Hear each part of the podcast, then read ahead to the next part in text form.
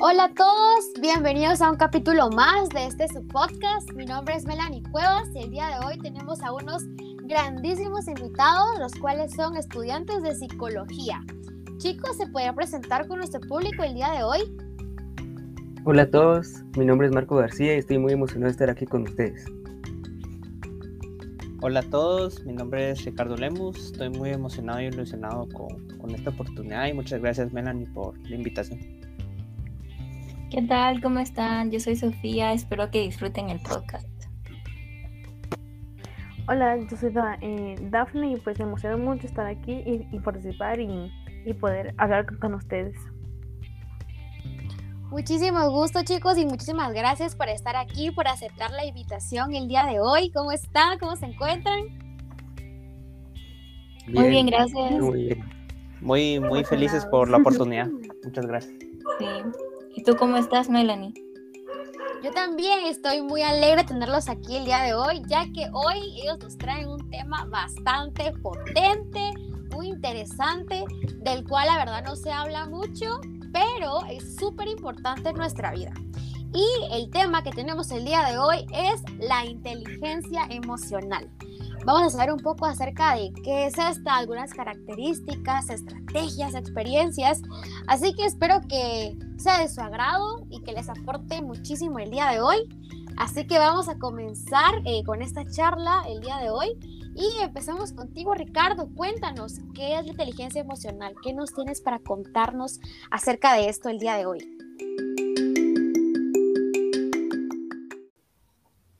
Bueno, pues para toda la audiencia quería decir que la inteligencia emocional se conoce como la capacidad de reconocer los propios sentimientos y lo que otra persona ajena puede estar sintiendo en ese momento. El saber cómo manejarlos de una manera adecuada, ya que la inteligencia emocional te brinda esa conexión con las personas ajenas de una forma, de una forma efectiva también esa relación que, tienen puede ser más comunicativa. Y si por algún dado caso llegan a tener problemas, pues eso te puede hacer una resolución de los conflictos mucho más sencillos.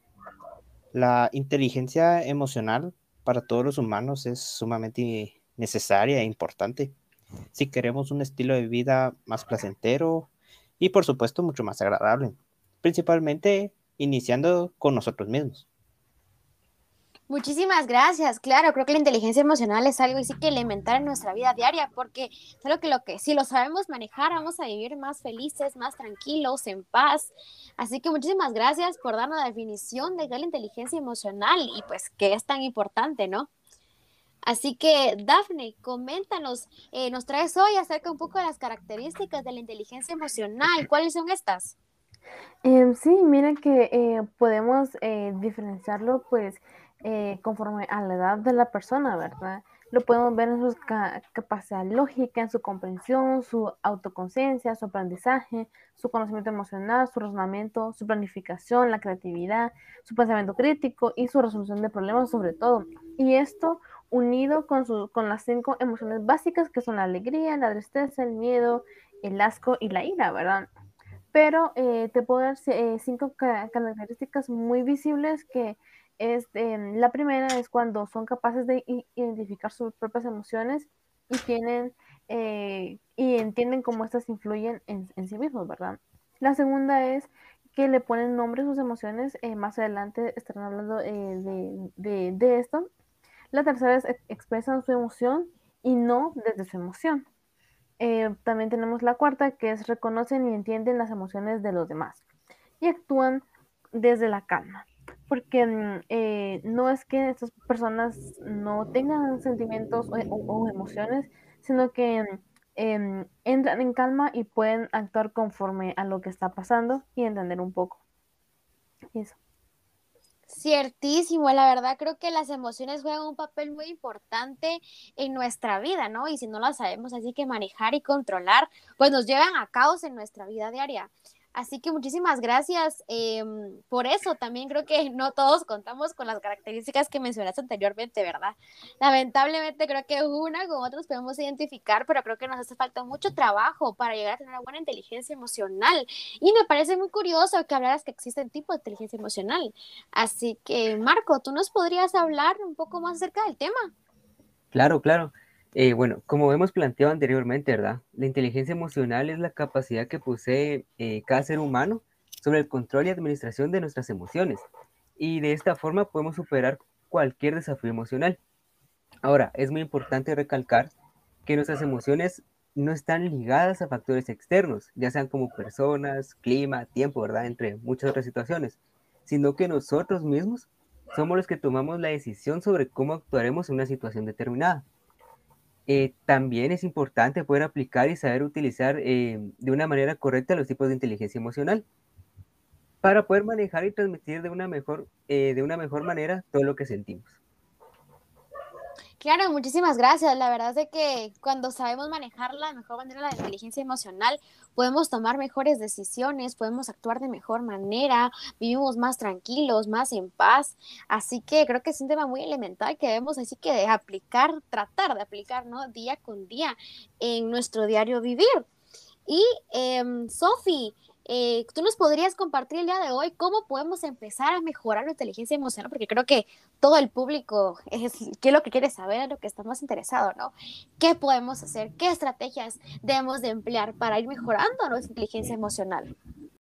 Muchas gracias. Y bueno, ahora que ya sabemos qué es la inteligencia emocional, tal vez nos preguntamos cómo podemos mejorarla o cómo podemos desarrollarla. Pues yo tengo seis estrategias que podrían ayudarnos. Número 1. Detectar la emoción que hay detrás de nuestros actos. Muchas veces las experiencias negativas que vivimos en nuestro día a día nos hacen aislarnos de las emociones que sentimos para protegernos. Pero no podemos eliminar estas emociones, debemos ser capaces de conectar con ellas y entender cómo es que influyen en nosotros. Cuando algo nos haga actuar o sentirnos de cierta manera, debemos esperar un segundo, reflexionar sobre esta emoción, saber qué hay detrás y encontrar su origen. Al principio tal vez no sepamos por qué actuamos o por qué nos sentimos como lo hacemos, pero no hay por qué preocuparse. A medida que vayamos entrándonos en cada uno de nuestros sentimientos, empezaremos a encontrar las respuestas. Número 2. Ampliar nuestro vocabulario emocional. Como había dicho nuestra compañera Daphne, tenemos emociones básicas, alegría, tristeza, enojo, miedo, sorpresa y asco. Cuando intentemos reconocer nuestras emociones, no debemos quedarnos solo con las emociones básicas. Tenemos que tratar de ser lo más asertivos y específicos posibles.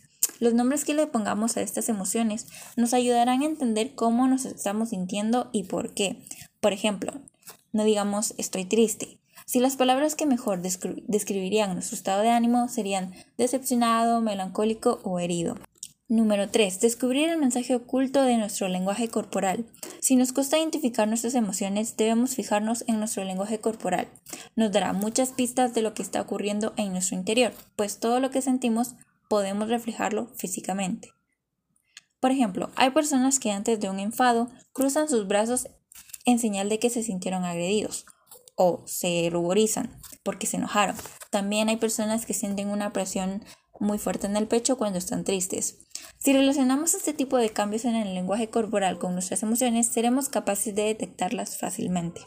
Número 4. Expresar nuestras emociones de forma asertiva. Ahora que ya sabemos identificar y poner nombre a nuestras emociones, debemos aprender a expresarlas sin efectos adversos. Con esto quiero decir que sin intenciones de hacer daño o provocar malos entendidos. Primero debemos definir nuestra emoción, luego expresarla en primera persona, comunicar la conducta y lo que nos provoca esa emoción, no las intenciones. Expresar lo que necesitamos, evitar frases que empiecen por tú y continúen con un juicio o una acusación. Número 5. No juzgar la forma en la que nos sentimos. Las emociones tienen una única función, darnos información sobre lo que está ocurriendo.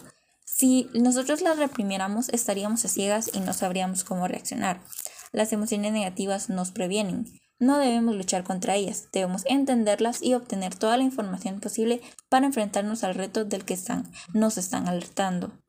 Número 6. Convertirlo todo en conductas prácticas. No debemos intentar aprenderlo todo a la vez. Debemos centrarnos en una única cosa poco a poco y convertirla en algo práctico para saber exactamente qué hacer y cuándo. Un ejemplo podría ser de que a veces tal vez pensamos que no le dedicamos la suficiente atención a la gente. Constantemente estamos pensando en nuestros problemas, soñando despiertos o nuestro teléfono es una distracción. Y eso en el fondo nos preocupa, pues una conducta emocionalmente inteligente sería convertir ese intento de prestar más atención en algo práctico. Por ejemplo, cuando estamos con alguien, apagar nuestro celular y tratar de dejar nuestras preocupaciones a un lado. Y bueno, yo eso es lo que tengo que decir. Espero les sirva mucho y lo pongan en práctica. Muchas gracias. Wow, qué increíble esa estrategia, Sofía. La verdad, muchísimas gracias por compartirnos tanto contenido de valor el día de hoy. Creo que debemos de ponerle mucha cabeza, mucho foco a este tipo de, estrategias, ¿no? Para que podamos emplearlas día con día, porque con esto podemos vivir de mejor manera, más tranquilos, más felices, eh, más en paz, podemos ahorrarnos muchos malos momentos, eh, mucho mal humor, mucho enojo, mucho mal manejo de las emociones y creo que eh, no contamos con esas estrategias como en nuestra vida, casi no las aplicamos, pero creo que es súper importante y súper elemental que las pongamos así que en práctica en nuestro diario vivir, ¿no? Y poder compartirlo con las demás personas también, para que todos podamos eh, vivir de mejor manera, para que todos empleemos este, para que todos ahí sí que crezcamos tanto física como mental y espiritualmente, teniendo un excelente manejo de la inteligencia emocional, em, porque es algo con lo que vivimos día con día, ¿no? Y hablando de esto, eh, Dafne, ¿será que tú nos podrías contar, nos podrías compartir una experiencia acerca de la inteligencia emocional, de cómo la has sabido manejar, cómo la manejas o cómo no lo has hecho de buena manera, ¿no? Haciendo un énfasis de lo que hemos estado hablando en este podcast, la inteligencia emocional se refiere a la capacidad de una persona para utilizar la emoción de una manera proactiva, tanto sus propias emociones como las de los demás a su alrededor, y tanto a nivel consciente como subconsciente como una herramienta para mejorar el razonamiento y la toma de decisiones. Un claro ejemplo de esto es el pensar con el corazón y la cabeza. Pongamos un ejemplo. Cuando éramos niños pensábamos con el corazón. Teníamos aquel sentimiento que queríamos ser doctores, bailarines, cocineros, hasta por muy tonto que suene, teníamos esa idea algunos de ser astronautas, guiándonos por aquel sentimiento razonable que nos hace sentirnos capaces de lograr lo inimaginable, nos hacía sentir felices, pero con el paso del tiempo vamos creciendo, vamos rodeándonos de esos comentarios negativos de la sociedad y empezamos a llenarnos la cabeza dejándonos que esos comentarios influyen de nuestro alrededor, nos afecte, dejando a un lado aquello que nos hace felices. Pero llega un momento en el que empiezas a comprenderte, a comprender esas emociones que te autorregulan para poder ser mejores y sacar lo mejor de ti mismo. Empiezas a tener empatía y a mejorar tus habilidades personales y sociales. Un ejemplo personal podría ser que antes de trabajar a mí me costaba mucho expresarme, expresar mis emociones, el entender que no está malo llorar, no está malo fracasar, que muchas veces se toma como algo muy malo y eso me llegaba a frustrar creyendo que el fracaso era malo porque eso me habían hecho creer. Pero con el paso del tiempo te vas dando cuenta de que encuentras personas con mucha empatía que te hacen sentir seguros de ti mismo y ser tú no está mal. Empiezas a ser feliz, empiezas a darte cuenta que estar triste o tener malos días no es malo, sino que al contrario, los malos días se aprovechan para sacar lo mejor de ti y empezar a disfrutar los felices, los alegres, donde estás lleno de energía y poder hacer cada día una mejor versión de ti mismo y poder entender con claridad y tener más razón sobre que las emociones no están mal vistas, sino que puedes expresarte, puedes sentirlas y tener empatía con las demás personas a la hora que quieran demostrarlas.